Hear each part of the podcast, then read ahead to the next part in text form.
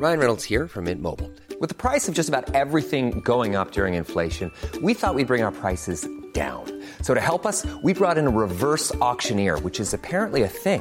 Mint Mobile unlimited premium wireless. Ready to get 30, 30, bit to get 30, bit to get 20, 20, 20, bit to get 20, 20, bit to get 15, 15, 15, 15 just 15 bucks a month. So, Give it a try at mintmobile.com slash switch. $45 upfront for three months plus taxes and fees. Promo for new customers for limited time. Unlimited more than 40 gigabytes per month. Slows. Full terms at mintmobile.com.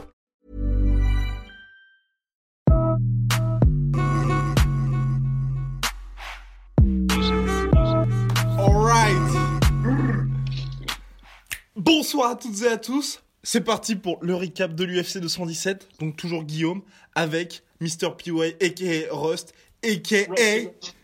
Russell Westbrook, Fuck yeah, motherfucker yeah, boy. et on a une bonne connexion cette fois, donc on va faire le recap de cette soirée complètement folle de l'UFC 217.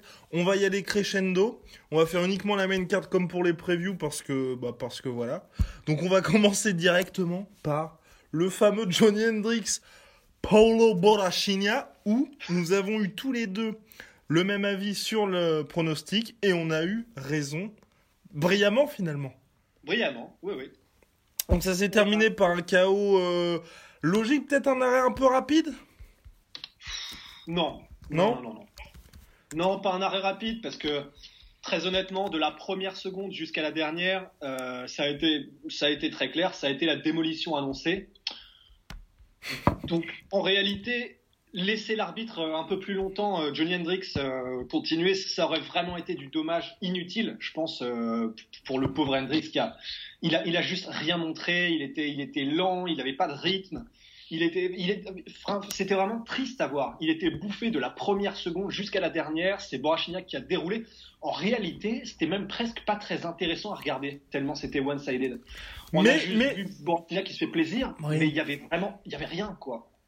Après, d'un autre côté, comment? Il était quand même, j'ai trouvé, plus, plus digne que prévu, Hendrix. Digne, bah ouais, dans, le- dans quel sens? Dans, dans le sens où je m'a- je m'attendais quand même à une plus grosse, plus grosse branlée, quoi. Parce que ça se termine, ça se termine bon, ça se termine certes au deuxième round, mais, mais la fin du premier, on a quand même vu Hendrix qui commençait à donner des coups, à, hum, qui Ouais, bougeait bien. Enfin, genre, je trouvais par moment, il était as- assez à l'aise. Enfin, c'était pas une domination totale. J'avais, j'avais beaucoup plus peur au début du combat, quoi. Ouais, je sais pas. Je l'ai vu qu'une fois. Peut-être que, peut-être que mon impression était un peu biaisée. Mais très honnêtement, de ce que je me souviens, euh, Hendrix a tenté. Et, c'est vrai que je vois ce que tu veux dire dans le sens où on voit, on voit quand même qu'il a du cœur. On Oui, voit exactement. Il y a des moments où, euh, lorsque Borachigna attaque et attaque en mode vicieux, il, il, laisse- il- il se laisse pas faire. C'est-à-dire que c'est pas seulement un punching ball.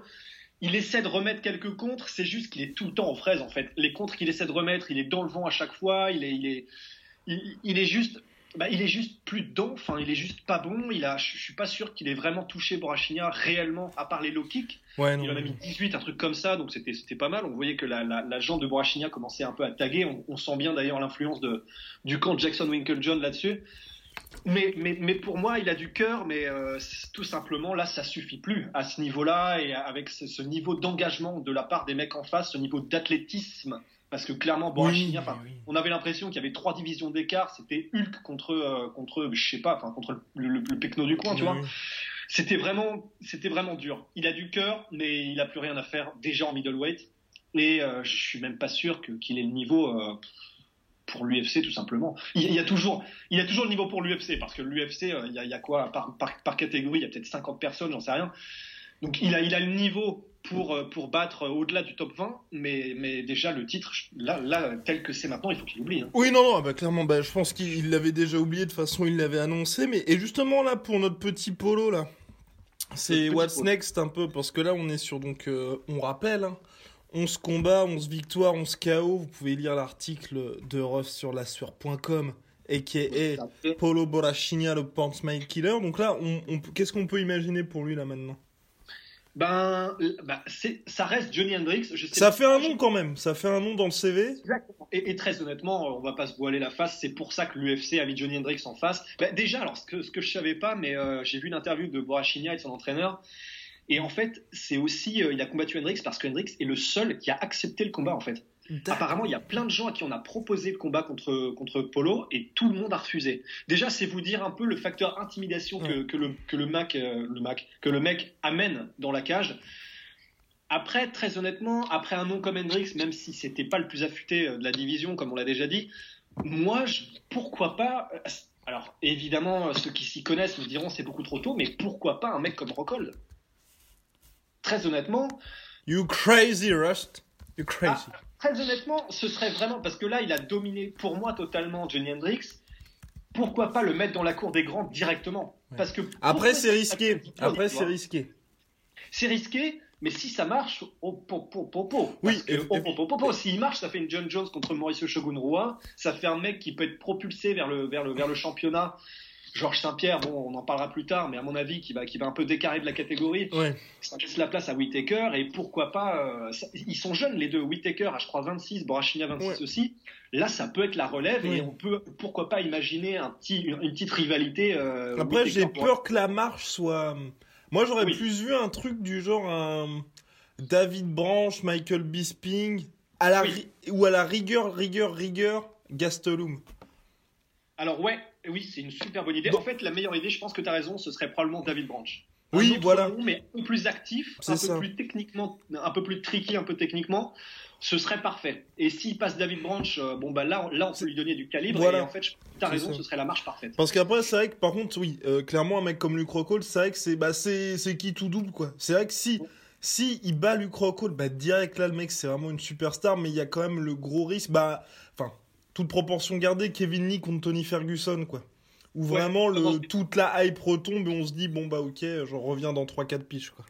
Ouais, non, non, c'est ça. Et du coup, d'où le David Branch, et à mon avis, d'où aussi, t'as raison. Hein. Alors, quoi, je sais pas. Kevin Gastelum, en fait, je pense que ce serait horrible, parce que c'est le piège. Oui. Gastelum, un mec qui est pas très connu, il est pas très médiatique. Et il est jeune aussi, en plus. Hein. Il est jeune aussi. Hein. Il est jeune aussi. Franchement, la, la middleweight dans 2, 3, 4 piges, je pense que ça va être. Ouais. Ouais.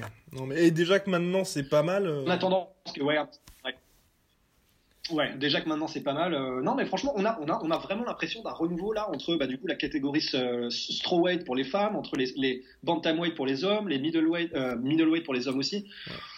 Il y a des catégories dans lesquelles, ouais, on patauge dans la crasse un petit peu, genre pour ne pas les citer, les, les, light heavyweight, tu vois. En middleweight, déjà, il y a, y, y a de l'espoir. Ouais. Bref, donc ça c'était le combat pour ouvrir la main card. Place au deuxième. Donc on monte en intensité lentement mais salement. Avec ah. un Stephen Wonderboy Thompson contre euh, Masvidal, le, hmm. l'espèce de taré là. Et finalement, bah, le combat s'est soldé par décision. Le seul combat qui s'est soldé par décision de la main card. Victoire donc de Wonderboy sans surprise. Les, les, les oracles finalement de la sueur l'avaient prévu. Victoire par décision unanime donc de Wonderboy face au durable euh, Masvidal, mais même Masvidal, on a quand même vu qu'il pouvait toucher, puis on a vu quand même le comment la c'est un combat qui a un peu servi euh, Tyrone Woodley. Ouais. Bah, en tout cas, ce qui est sûr, c'est que malgré sa domination, il n'a pas réellement servi Wonderboy. Mm. C'est un peu dommage, c'est parce que, bah, comme on le disait, soit Wonderboy il se remet à mettre des chaos de, des, des chaos de, de tourneur Fraser, soit euh, la route vers le titre va quand même vraiment sacrément être longue. Et là, euh, alors en tant que en tant que fan et en tant qu'amateur, vraiment euh, amateur des belles choses, hein, je crois qu'on peut le dire. Honnêtement, c'était kiffant à regarder, c'était magnifique. Il était il était sharp comme jamais. Il était même si il s'est fait toucher et tu as raison de le dire, on avait l'impression que lorsque Masvidal accélérait, il y avait quand même un petit danger, un petit Spidey sense qui, qui s'allumait derrière la tête. Alors après, voilà, il est toujours aussi magnifique à regarder, mais ouais, pour le titre, euh, ça va être chaud. Ça va être chaud. Tyrone Woodley, du coup, euh, je sais pas trop qui on peut lui donner à part euh, Darren Till ou, ou, le gagnant de Lawler de Sanjos. Covington mais éventuellement. Ah, Covington, il a, Ou non, il y a un petit mec là, y a, on va en parler, je crois tout à l'heure, un Canadien, petit petit gars qui est pas mauvais. Je, bah, peut-être, on sait pas, on verra les sujets qui fâchent, tout de suite. mais ouais, non, mais c'est vrai que Wonderboy, bah, ce qui est bien, c'est que là, il, repart un peu de l'avant face à Masvidal, qui est quand même un sérieux contender. Un gros, client. Mais c'est vrai que là, oui, bah, pour Wonderboy, comme on l'avait dit euh, dans le podcast précédent, là, c'est vrai que ce qui ferait plus sens pour lui, c'est la, la petite finale contre le vainqueur de Lawler Dos Anjos, quoi.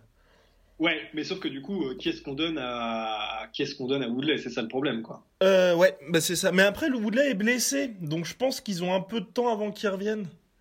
D'accord, on sait jusqu'à quand il est blessé? On sait pas, mais je crois que c'était. Ça, c'est peut-être euh, Guillaume au pays des bullshit, mais je crois que c'était euh, mars, mars 2018, quelque chose comme ça. Donc, enfin, en soi, je pense qu'ils ont le temps qu'il y ait euh, une finale, une machin, et puis que. qu'ensuite Ouais. tu lui décernes un mec. Mais c'est vrai que là. Oui, non, là, c'est un peu la merde quand même pour les, pour les Ouais, coup, welterweight. tu- par rapport à ce que tu disais, pourquoi pas, euh, ça ferait plaisir à tout le monde sûrement, pourquoi pas Colvington contre Wonderboy du coup C'est ça, c'est ça. Enfin, ça ferait. Bah oui, ça permettrait, ouais, à- oui, ça ferait plaisir à tout le monde. En plus, ça permettrait de mettre un common event dans une carte un peu. Ouais. Euh, ouais, un peu, un peu, un peu pourri. Après, Un en plus, pourri. si tu mets Colvington, euh, Wonderboy au Brésil, là, euh, bon, s'il se fait pas, s'il se fait pas matraquer euh, à coups de machette en allant vers l'octogone, Ouais. pour Colvington, euh, ce serait, ce serait le moment d'une vie, c'est Ouais. clair. Et puis, ça permettrait d'ériger un peu Wonderboy en star national, euh, alors qu'il est aussi brésilien que je suis portugais, tu vois. Mm. Mais honnêtement, ouais, pourquoi pas. Ce, ce serait, ce serait, ce serait un beau combat, ce serait un beau match. Il y aurait, il y aurait de l'engagement. Colvington pourrait pas s'empêcher de faire du trash talk dégueulasse et en dessous de la ceinture comme d'habitude. Pourquoi pas Et puis en plus, ce serait intéressant stylistiquement parce que ce serait un massacre, je pense, quand même total et absolu de la part de Mais oui. que- Non, mais oui, mais Covington, faut vraiment le faire redescendre là un petit peu, je pense. euh. Avec tout le Ouais. respect que j'ai pour lui. Le... Non, moi, j'ai Parce que le truc, c'est que le truc, c'est que lui, tu vois, c'est vraiment quand, quand on dit que Conor McGregor a créé un monstre, il n'a pas créé un- qu'un seul monstre, il a vraiment créé toute une génération Oui. de monstres. Ouais, ouais, Pour ouais. moi, Colvi- Covington, c'est vraiment c'est c'est un peu le, le- le- comment dire le, le- la face cachée de la lune, tu vois. Quand euh, Colvington, c'est le mec qui essaie de faire la même chose. Sauf que c'est malsain, parce que ça. c'est pas du trash talk euh, avec du talent. Aucun charisme, que aucun dégueulasse, charisme. ouais, ça, ça- ça sent la mort, ça sent, ça sent pas bon, tu vois. Mm. Et en plus de ça, il n'a pas vraiment, euh, comme, comme Kevin Lee peut l'avoir, comme évidemment McGregor là, il n'a pas vraiment les skills qui pourront pour moi le propulser Mais vers les plus hauts sommets. Il a battu Demian Maia, ce qui est énorme. Oui, mais c'était pas une victoire. Je veux dire, on s'en souviendra pas dans. Même, je veux dire, dans trois mois, on s'en souvient pas, quoi. Ouais, on s'en souviendra pas parce que euh, tout simplement, il a juste neutralisé Demian Maia. Il l'a pas, il, il- il s'est même fait taguer debout contre Demian Maia, euh, ce qui est quand même une bonne jauge de où t'en es au niveau du stand-up. Oui. Et il a tout simplement arrêté tous les takedowns, euh, mais bon, comme l'a fait Woodley, comme l'a fait Rory McDonald. Mais oui, Donc c'est pas impressionnant comme ça aurait pu l'être. c'est ça. Enfin bon, le bonhomme est maintenant troisième du classement welterweight et on verra ce qui va se passer dans le dans le futur. Là, là, ça y est, on attaque. on attaque un trio. Oh là là. Oh là là là là, rien que d'y penser, j'ai les papillons. J'ai les papillons, je vous le cache pas. On a vécu une soirée. Parce que là, non, ce qu'il faut savoir, c'est que après le Wonderboy Masvidal, on est d'accord, la soirée était déjà superbe. Oui, ah oui, c'était magnifique. Et là, on est passé dans une autre dimension. Les trois champions, pour vous dire, sans spoiler, les trois champions ont perdu leur ceinture et ils ont perdu la ceinture à chaque fois par KO, mais des KO, des combats. Allez, on va, on va commencer par. On avait dit, tout le monde s'en branle de ce combat, c'est vrai. Mais là, il y a moyen que cette victoire-là fasse passer, mine, de rien, la catégorie strawweight dans une autre dimension, dans le sens où c'était Rose Namajunas contre Johanna Yartushi qui allait viser en fait une sixième défense de ceinture, euh, ouais sixième défense de ceinture consécutive, donc en route vers l'histoire pour égaler Ronda Rousey, grandissime favorite, invaincue en carrière, bref, bref et qui restait sur une démolition énorme d'Andrade à l'UFC 211, enfin bref, euh, superstar quoi. Et elle est tombée sur Rose. Ouais, ouais, ouais. ouais. Elle est tombée sur Rose. Elle est tombée, bah tu vois, tu parlais de, de- de- de- d'un, chemin vers la gloire comme Ronda Rousey, d'un, d'un chemin vers, euh, vers la légende, etc. Sauf que le gros nid de poule quand même sur ce chemin, le gros nid de poule de porc, eh ben c'est Rose Namajunas. Et le truc, c'est que tu l'avais dit, tu, tu- tu l'avais pressenti, il faut rendre à Caesar ce qui est à Caesar. Euh, Il y, a, y a quelque chose avec Rose qui est vraiment spécial. Et de la première seconde, avant même, avant même que le combat commence, ce face-off. Alors bon, il faut garder toute proportion et raison garder. Évidemment, bien sûr, c'est évident. Sauf que franchement, devant ce face-off de Rose Namajunas juste avant le combat, pendant que l'arbitre édictait les, les, les- les consignes, j'ai jamais eu autant de frissons que quand j'ai vu euh, Rose Namajunas rendre le regard et même gagner le face-off. Ah, est, ça fait très fanboy, vous savez, vraiment de, s'accrocher à des détails comme ça, sauf qu'on est humain et, c'était, c'était mais tout simplement à, frissonner, à pleurer. C'était, on y était déjà, on y était. Et ce combat, mais absolument, mais absolument dingue. Mais euh, c'est un upset de fou. Parce que oui, c'est ça. Le, combat a duré deux minutes. C'est ça aussi qu'il faut savoir parce que par rapport, justement, on peut comparer éventuellement avec le Ronda Rousey Olium dans le sens où c'était un upset, mais là c'était encore plus impressionnant dans le sens où Olium, certes, était outsider, mais elle avait quand même des un CV qui était ultra impressionnant. Ouais. La Rose, bon, ok, enfin ça, ça, reste Rose qui est quand même euh, combattante de talent, championne à l'Invicta, c'est ça? Oui, non, elle, avait perdu son combat contre le titre à l'Invicta, mais voilà, qui était quand même une combattante solide, mais clairement là, ça faisait un peu bah, cher à pâter en plus à, à la petite Johanna. Et, et, là, le combat a duré deux minutes pour deux knockdowns, deux knockdowns, one punch, enfin oui, bah forcément oui. Et bah, euh, le, deuxième était one punch, le premier c'est une combinaison. Oui, le premier une combinaison, deuxième one punch et rouleau compresseur quoi. Enfin... Ouais. Ouais, impressionnant. Et vraiment, ce qui était, ce qui était le plus impressionnant pour moi, c'est euh, elle a jamais douté et c'était impressionnant. En fait, elle était, on, connaît tous les talents et on connaît tous le, comment dire, le, vraiment le rouleau compresseur, la, moissonneuse batteuse que Keiona Jedretic debout, une boxeuse taille, mais peut-être des parmi les plus décorés que comptent les combattants à l'UFC.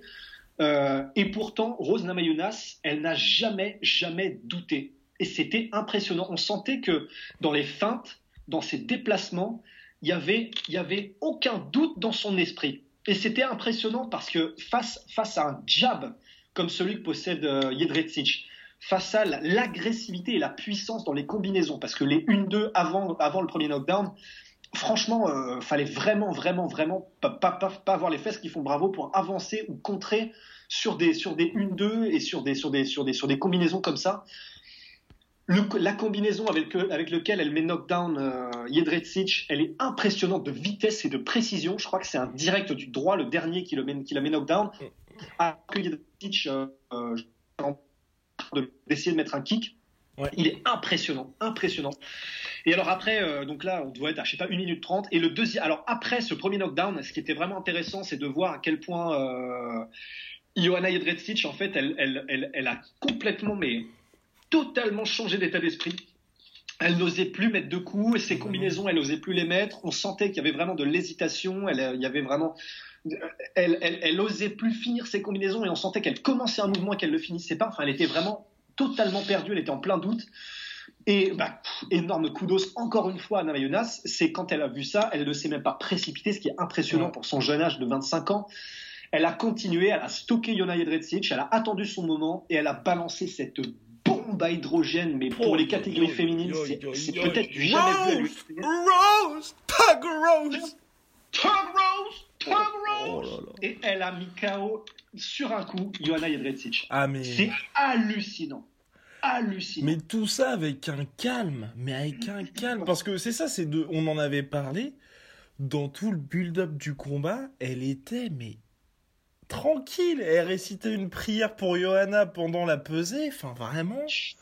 Elle savait quelque chose que, que nous ne pouvions même pas imaginer, quoi.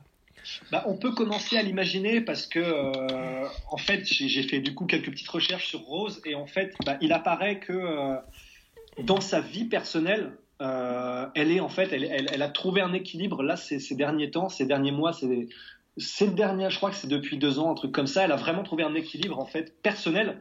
Alors sans vraiment s'étaler sur les problèmes qu'elle a eu, en fait, il faut savoir que son père en fait était schizophrène et était, était devenu un danger pour sa propre famille. Ils ont dû l'écarter un peu de, ses proches, donc euh, et en plus il s'est suicidé alors que Rose avait que 16 ans. Elle a vécu, euh, elle a vécu dans des dans, des conditions quand elle était jeune qui étaient vraiment vraiment exécrables. et Johanna l'avait cherché là-dessus d'ailleurs. Exactement. Et alors, du coup, euh, enfin, elle a été abusée sexuellement, physiquement, etc. quand elle était jeune. Euh, elle, a, elle a eu beaucoup, beaucoup de mal à surmonter ça. Mais ces dernières années, en fait, par les gens qu'elle côtoyait, il y a donc euh, son coach principal, Trevor Whitman, qui a énormément à voir là-dedans, parce que c'est un coach qui lui a apporté vraiment de la sérénité, une relation de confiance, etc. En plus d'être un très très bon coach de MMA. Il y a aussi le fait qu'elle est en couple avec Pat Barry, qui est aussi un combattant de MMA et qui était en train de, se battre contre une addiction à l'alcool ces dernières années et qui, il semble, est repris du poil de la bête ces derniers temps. Et en fait, euh, ce qui apparaît quand on entend Rose parler, même avant le combat, mais surtout après, c'est que, en fait, tout ce qu'elle a vécu ces derniers temps et tout, tout ce qu'elle a vécu même dans sa vie a commencé à vraiment prendre sens et elle a commencé à en faire sa, sa, sa comment dire, elle s'arme de ça maintenant pour voir tout ça de plus haut en fait. Et c'est, on l'a bien vu dans son, dans son post-fight interview. Elle est même plus dans le même délire du trash talk, du machin. Elle est vraiment totalement passée Ouais. au-dessus. Et c'est ça qui est impressionnant. C'est vraiment, euh, on sentait que Jedrzejczyk qui était, qui essayait de forcer le trash talk, de forcer le trait, de, et ben tout simplement, elle est au-dessus de ça. Et, et c'est vraiment beau parce que du coup, euh, elle- déjà, elle est capable de produire son plus beau, son plus, ses plus belles performances. Et en plus, euh, ouais, elle, elle est totalement psychologiquement insubmersible maintenant, quoi. Non, c'est- fou. Bah maintenant, finalement, on attend la suite. On attend la suite pour elle parce que bah, le, le plus dur commence. hein. Parce que maintenant, il Ouais. va falloir qu'elle garde sa ceinture. Et puis, c'est clair qu'après un, après un tel exploit, vraisemblablement, il devrait y avoir quand même une revanche. Ouais, peut-être pas tout de suite, mais euh, il devrait y avoir une revanche, ouais. Quand même, parce que bon. euh, Bah, c'est Johanna, hein. Voilà, c'est- ça reste Johanna. Et euh, c'est vrai que là, la suite va être intéressante pour pas justement faire dégonfler tout ça, parce que là, maintenant, elle est, enfin, elle est Oui. vraiment devenue, euh, ouais, fan favorite en une soirée, quoi. Là, euh, Ouais, a vraiment gagné du star power et très honnêtement, ça c'est mon opinion, mais euh, je suis maintenant beaucoup plus intéressé par la catégorie maintenant que c'est Rose qui est à sa tête mais oui, qu'avant. mais oui, mais oui, non, non.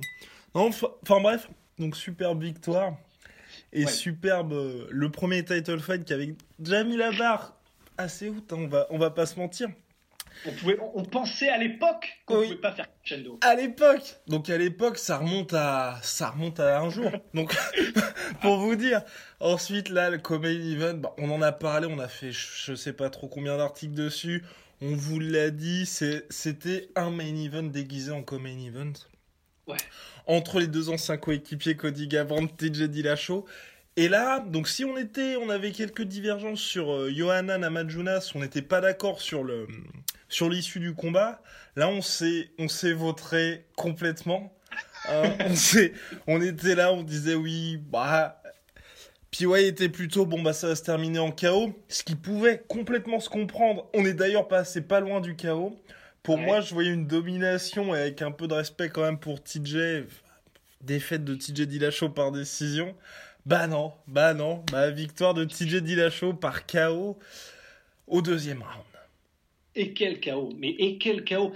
Et ce qui, en fait, c'est vraiment, pff, on l'a dit de toute façon, c'était, c'est, c'est peut-être la plus belle carte qui ait jamais été proposée, euh, pas, qui, est- non, qui a, qui est le plus tenu ses promesses. Oui, c'est ça, cas. c'est ça. Et, et, et- et là, honnêtement, bon, on l'avait dit, il y avait tout pour ce combat. On savait que techniquement, ça allait être un feu d'artifice. On savait qu'il y avait un énorme, une énorme rivalité.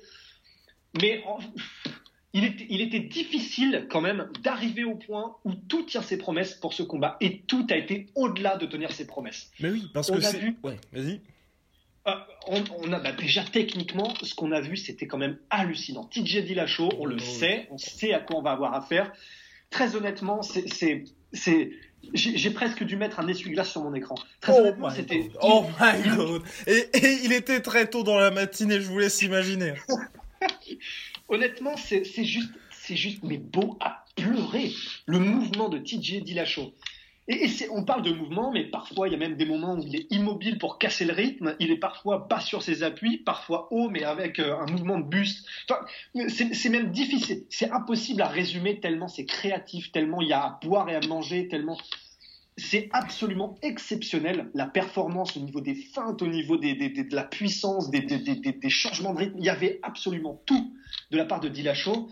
Et d'un autre côté, on avait le sniper, on avait euh, le- la, la- la- la mule, euh, mais pourtant quasi boxeur professionnel au niveau de ses skills, qui était Cody Garbrandt, la vitesse, la, puissance, et il l'a démontré en mettant un énorme knockdown au premier round, évidemment, euh, comment dire, agrémenté d'un petit piment qui était le, comment dire, le, doigt d'honneur après avoir, euh, après avoir stalké un petit TJ Dillashaw. Il y a absolument tout eu dans ce combat.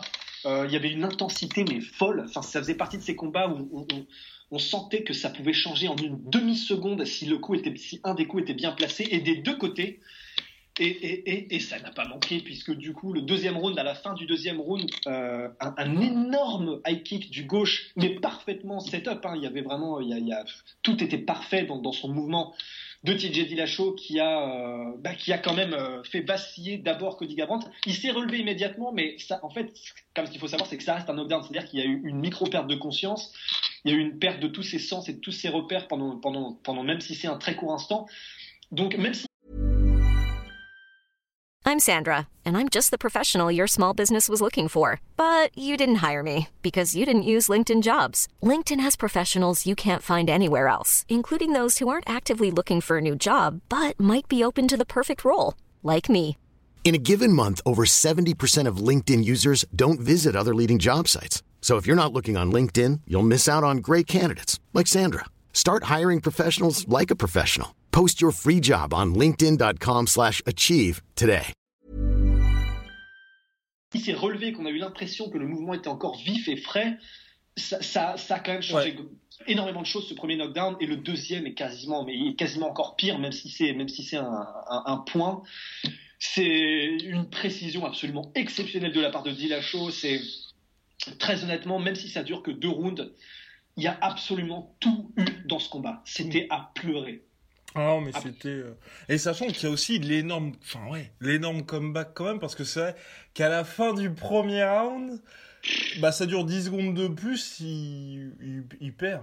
Enfin... Ah oui, il, il, passe à la casserole. Et on le voit même, donc, oui, quand il se relève vers son corner, oui. oh là là. Et, ouais, et, il chancelle vers son corner. Enfin, c'est vraiment, euh, il était à deux doigts, mais vraiment à deux doigts de passer à Patresse, quoi. Ouais, et ce qui est marrant, c'est justement, euh, Polydamas me l'a fait remarquer que c'est, il se fait clipper par le même coup que la vidéo que hum, Cody Gabant avait publiée justement. pour le ah, putain, j'avais pas fait gaffe. Ouais. bien plus. Comme quoi. Hein.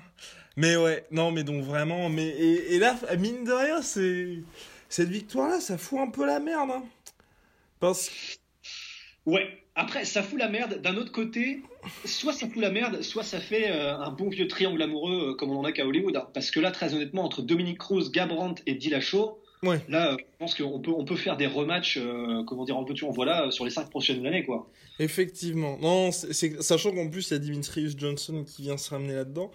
Parce qu'imaginons, parce que là, dans tous les cas, je pense que c'est acté, euh, TJ Dillashaw va affronter Dimitrius Johnson. Ah, j'espère. Sauf si Dimitrius Johnson dit j'ai envie d'avoir euh, beaucoup plus de millions, je sais pas trop quoi, mais bref, là, vraisemblablement, euh, TJ Dillashaw va affronter Dimitrius Johnson. Imaginons que, dans tous les cas, je pense que si TJ Dillashaw gagne, ensuite, la, la, division suit son cours, la division Bantamweight suit son cours. Mais si Dimitrius Johnson bat TJ Dillashaw Bon, là, c'est la merde, par contre. Là, c'est vraiment la merde. Là, il faudrait que Dimitrius Johnson monte. Il aurait pu le choix, et pourtant, on sait tous les deux qu'il ne le fera pas. Donc, euh, ça va être un one-shot pour TJ Dillashaw, euh, pour euh, Dimitrius Johnson. C'est vraiment honorable, en tout cas, de la part de TJ Dillashaw, de descendre et d'essayer d'aller accrocher le, greatest of all time à son palmarès. Ça va être un combat pareil à ne pas louper, tellement il va être exceptionnel de qualité. Alors ouais, le, problème c'est que déjà la division, la division est déjà à un fil. Dana White n'attend qu'une seule occasion pour supprimer cette division qu'il a en horreur.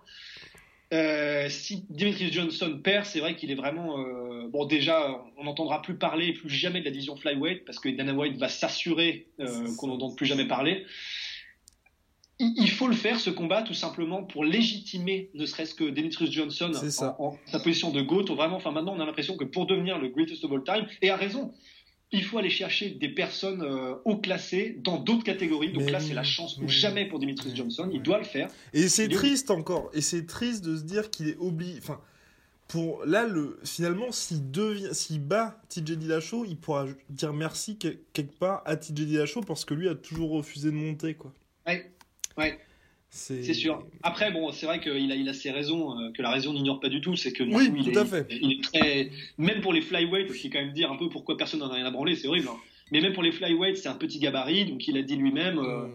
quand j'ai combattu Dominique Cruz, donc là je parle entre guillemets évidemment, quand j'ai combattu Dominique Cruz, euh, je sentais que j'étais complètement outpowered et que le gabarit était vraiment pas le même. Mais- Je suis très bien dans ma catégorie. Euh, on voit même d'ailleurs que dans certains combats en flyweight, je pense notamment à donc j'y pense, mais j'ai oublié son nom, le brésilien, le nom, le brésilien euh, spécialiste de la boxe style là, qu'il a affronté euh, récemment, je sais plus qui c'est. Ah oui, euh, ouais. Euh, Wilson Wilson, ouais. Voilà. Wilson Reis, on voyait, enfin, il y avait vraiment une énorme différence de gabarit. Donc bon, on peut comprendre le raisonnement de Demetrius Johnson. Ça manque un peu de panache. On va pas, on va pas, on va pas mentir. Mais voilà, maintenant c'est, euh, il a son occasion en or. Je pense qu'il va la prendre. Il est, quasiment obligé maintenant, ne serait-ce que pour lui, pour se challenger. Et après, euh, alors là, je sais pas du tout ce qu'il adviendra et le combat en lui-même risque d'être extrêmement serré. Mais euh, ouais, s'il gagne, ben voilà, ça y est, il, pourra, il pourra être dans la discussion de Greatest of All Time sans aucun doute. Mais ensuite, il reviendra probablement dans sa catégorie pour continuer son nettoyage au Karcher euh, comme il le fait depuis 10 piges et sans que ça n'intéresse grand monde, ce qui est absolument horrible vu la qualité qu'il propose. Et si, c'est ça qui est dingue, c'est si TJ Dillashaw gagne, en 6 mois, il sera passé de contender euh, détesté du public à l'un des plus grands, quoi. Ouais, à l'un des plus grands. Ouais. Et ben, et double champion déjà, il sera. Voilà. Et ce serait quand même exceptionnel. Putain, les doubles champions, on en a quand même toute une pelletée là. En deux ans, euh, Ouais. on, aura, on, aura eu, on en aura eu une sacrée, une sacrée veine. Ouais. Mais euh, ouais. Donc ça, ce sera intéressant. À voir comment est-ce que tout ça s'organise, parce que c'est aussi des histoires de pognon. C'est Euh, ça. à voir comment c'est au niveau des managerias, etc. Ça se dit Affaire à suivre. Et donc pour Cody? Parce que ça, c'est quand même assez dingue, parce que lui, il avait tout pour être la nouvelle star de l'UFC. Il était Ouais. présent avec euh, notre très cher Francis Ngannou pour la présentation de la boisson Body Armor comme partenaire de l'UFC. Enfin bref, l'UFC misait tout sur lui. Ouais. Et là, le mec qui était invaincu, qui enchaînait les KO et ou démonstrations, euh, bah ouais, vient de perdre après 2-1. Donc effectivement, après, c'est pas non plus une défaite humiliante, hein. Non. Mais euh, c'est quand même un gros coup d'arrêt.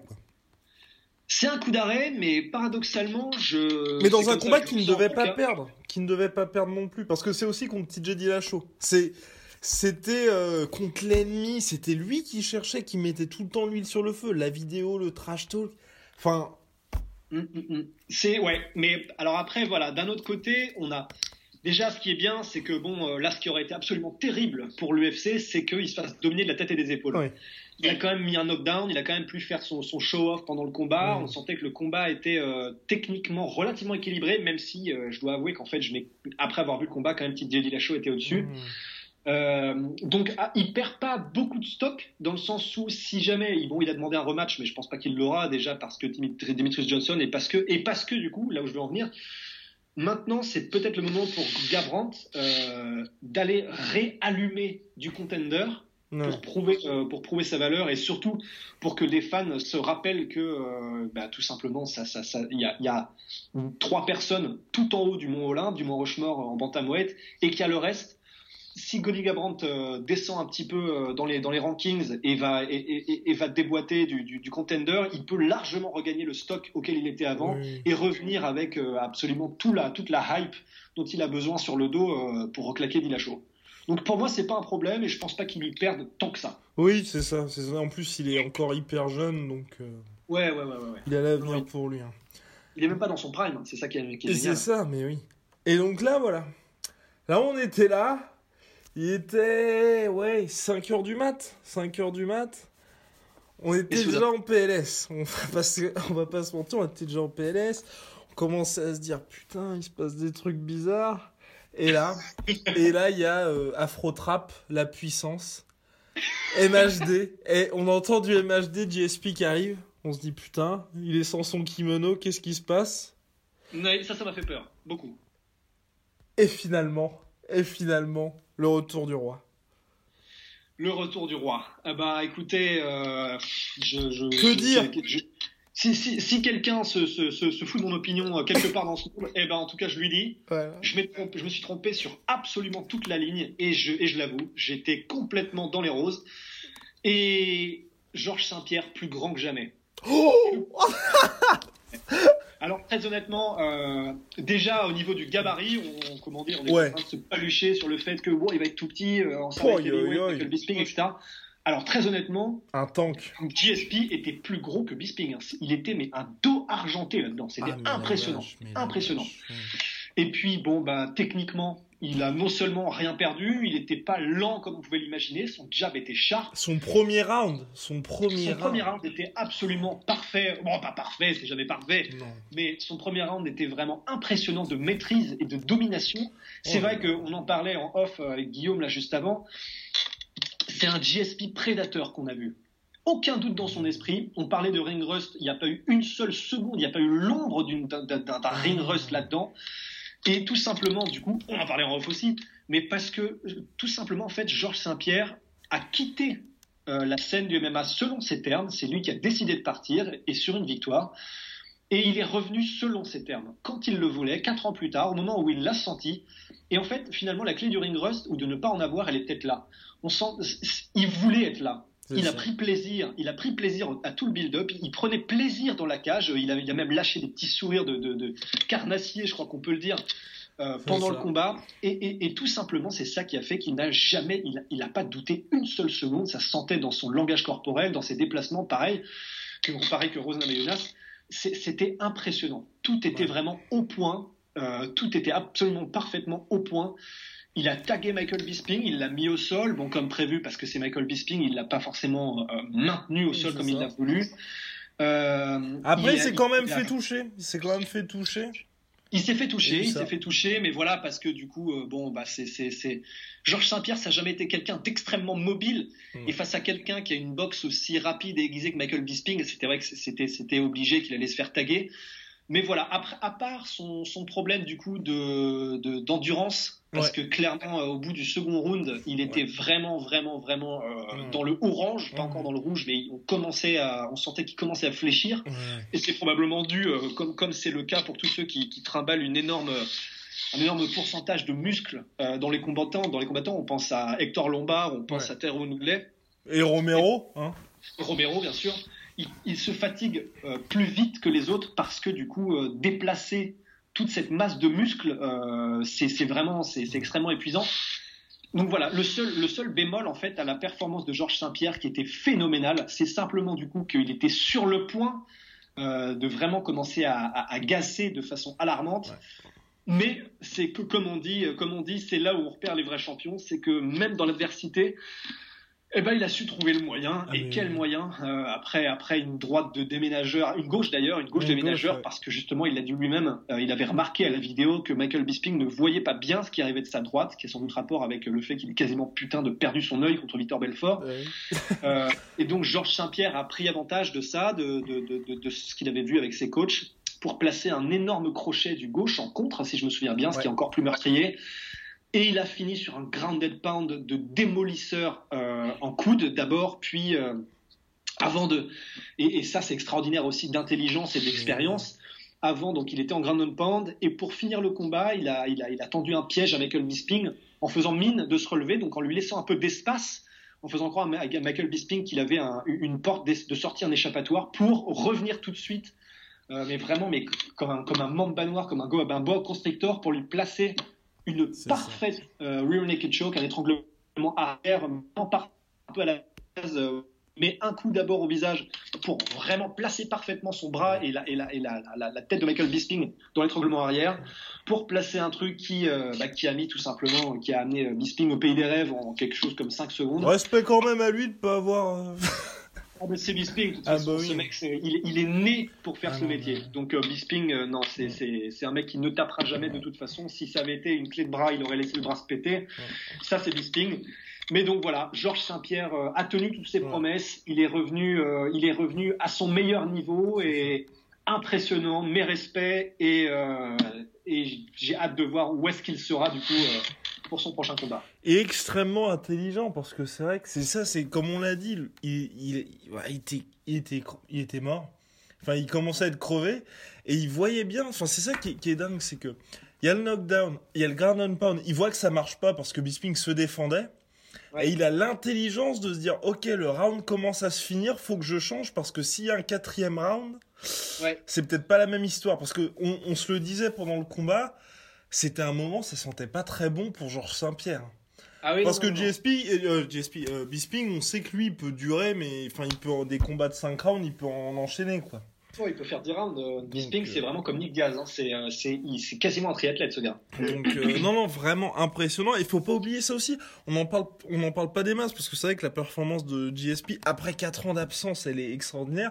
Mais en face, c'est quand même Michael Bisping. C'est, c'est, enfin, là, par exemple, Georges Saint-Pierre, en fait, là, il vient de repasser premier au nombre de victoires à l'UFC à égalité avec Michael Bisping. Donc, voilà, Michael Bisping a quand même la réputation d'être le gars. Enfin, c'était un peu le cadeau pour la catégorie, pour celui qui allait l'affronter. Mais pour le premier combat dans une catégorie qui est au-dessus de la sienne, contre ce mec-là qui a quand même battu bah, Anderson Silva, Luke Rockhold pour prendre la ceinture, et récemment Dan Anderson, bon bah voilà, ça vaut ce que ça vaut. Hein. Mais fallait quand même euh, fallait le faire fallait le faire. Et puis euh, il y avait toutes ces interrogations sur le ring rust sur le poids enfin. Mais là voilà maintenant c'est la question c'est que va faire Georges Saint-Pierre? Sachant que là il a c'est c'est un peu dommage parce qu'on aurait bien aimé le voir contre Whitaker mais après cette démonstration, les chiffres qui ont été annoncés par l'UFC, dans le sens où il a sûrement battu le record de pay-per-view au Canada, euh, que l'événement global a dépassé largement le million, il, revient peut-être plus puissant encore que ce qu'il n'était auparavant. Parce que là, il, peut faire ce qu'il veut. Enfin, si demain il dit j'ai envie d'affronter McGregor, Dana White est obligé de lui. Enfin, il n'est pas obligé de lui dire ok. Mais là, c'est un demi-dieu. Le... Ouais. Ouais, ouais. Bah, le truc, c'est qu'en plus, euh, si on se fie à, son interview d'après-combat, quand Jean Rogan lui a demandé euh, donc euh, qu'est-ce qui se passe après mon, bon Georges, eh ben Georges Saint-Pierre a quand même répondu à demi-mot que bon malgré tout c'était quand même pas sa catégorie de poids, il est monté pour le challenge, mais bon il n'est pas bien forcément au middleweight. Enfin bref, on a bien compris que Georges Saint-Pierre en fait n'avait pas forcément du tout envie de rester en middleweight. On peut donc imaginer euh, que ce soit pour descendre, pour combattre Tyron Woodley, peut-être pourquoi pas regagner son titre. Mais comme tu le disais, on peut surtout imaginer que en fait Georges Saint-Pierre étant un peu, comme dirait Chelsonen, en euh, ass kicking, euh, legend ass kicking tour, et il est peut-être venu tout simplement que pour combattre les mastodontes, tous ceux qui, qui, sont à sa portée en ce moment. Et donc évidemment, on pense à McGregor. Très honnêtement, euh, Georges Saint-Pierre n'était pas un gros welterweight. Euh, on peut facilement imaginer un catchweight contre McGregor à, je sais pas, peut-être 73-74 kilos. Ou pourquoi même pas, euh, il le disait lui-même, Georges Saint-Pierre, qu'il était en mesure de, de, de, faire le poids en lightweight. Donc pourquoi même pas en lightweight? Très honnêtement. Ça, ce serait fou. Ça, ce serait vraiment fou. Ce serait vraiment dingue. Là, ce serait absolument dingue, mais vraiment dinguissime à voir. Mais ça peut le faire. Imaginons, imaginons si tout se passe bien, UFC 219, McGregor Ferguson. McGregor unifie la ceinture. Il y a pas mal de gueules qui sont fermées. On sait que lui maintenant, bah, il est tellement haut qu'il revient que pour la thune. Enfin, que pour la thune. Pour le prestige aussi, mais il faut quand même qu'il y ait euh, de, l'argent en jeu, quoi. Donc, la carotte, donc là, voilà. Euh, dans le même temps, Georges Saint-Pierre en février, il combat. Imaginons, Imaginons, imaginons. En février 2018, donc il affronte Robert Whittaker, il bat Robert Whittaker. En, Oui, en juillet, il affronte Tyrone Woodley. Et le 30 décembre 2018, à Croc Park, devant 80 000 personnes, il affronte Conor McGregor. Ouais, comme dirait Brad Pitt dans Bastards, euh, c'est quand même pas un petit si. Hein. Parce que le c'est pas un petit si. C'est pas un petit si, mais. Mais. C'est éventuellement possible. Dans le sens où Conor McGregor, là, vraisemblablement, il devrait revenir pour l'UFC 219.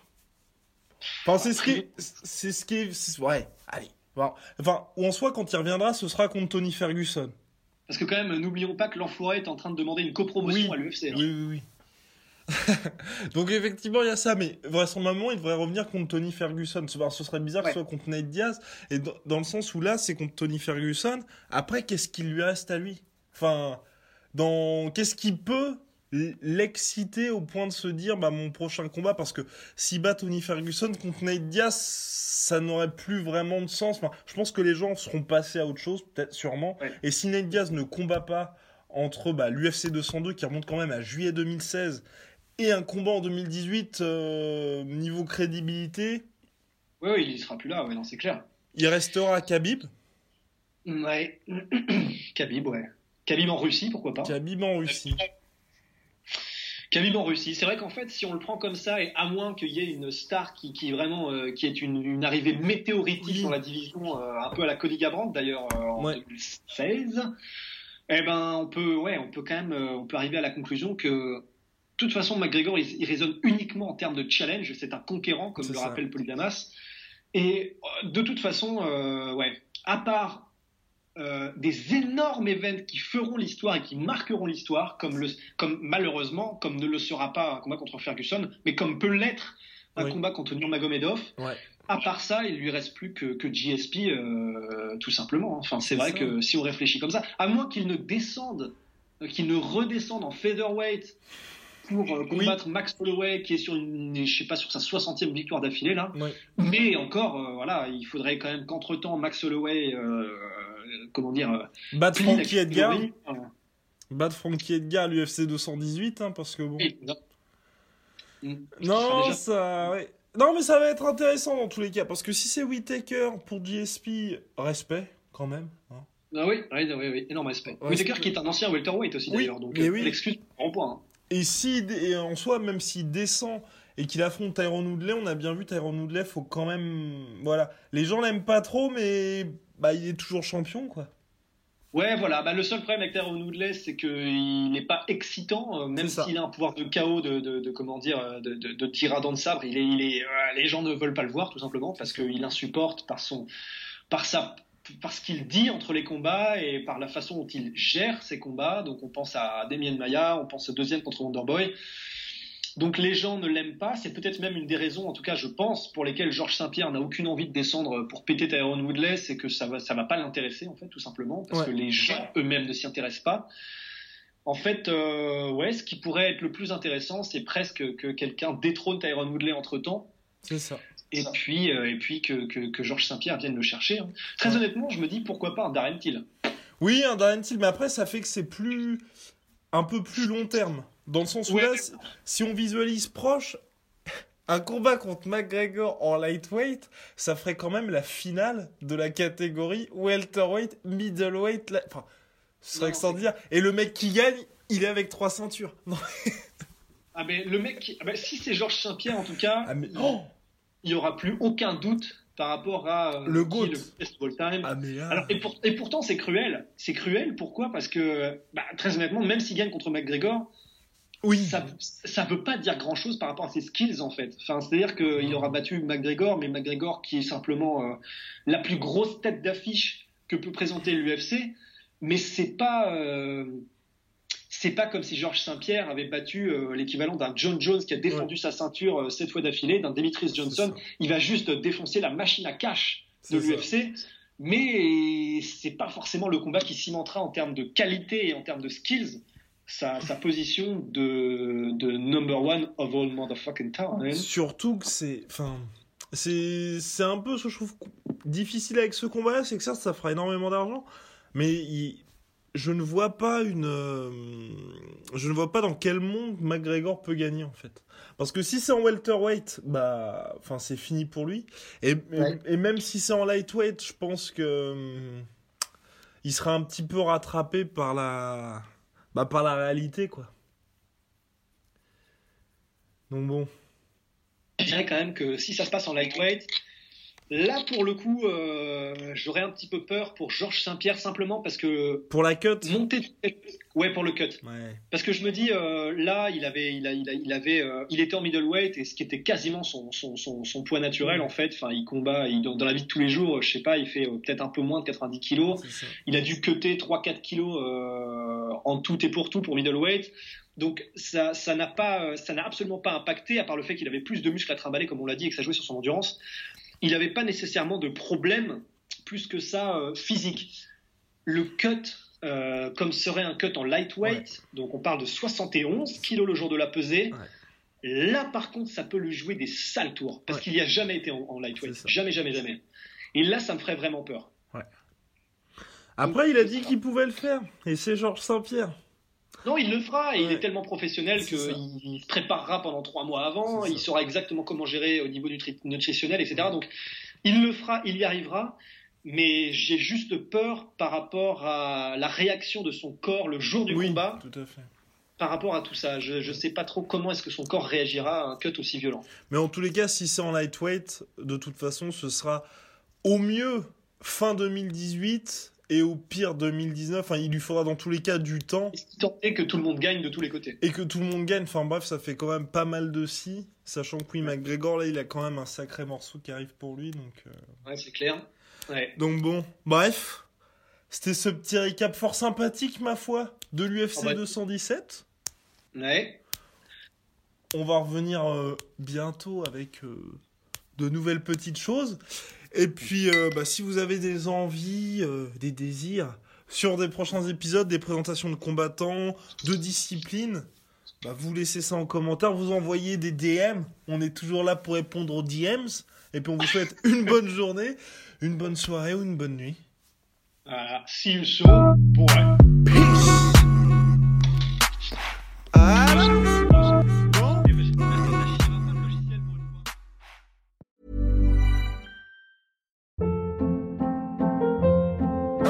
Hold up. What was that? Boring. No flavor. That was as bad as those leftovers you ate all week. Kiki Palmer here, and it's time to say hello to something fresh and guilt-free. Hello Fresh. Jazz up dinner with pecan-crusted chicken or garlic butter shrimp scampi. Now that's music to my mouth. Hello Fresh. Let's get this dinner party started. Discover all the delicious possibilities at hellofresh.com.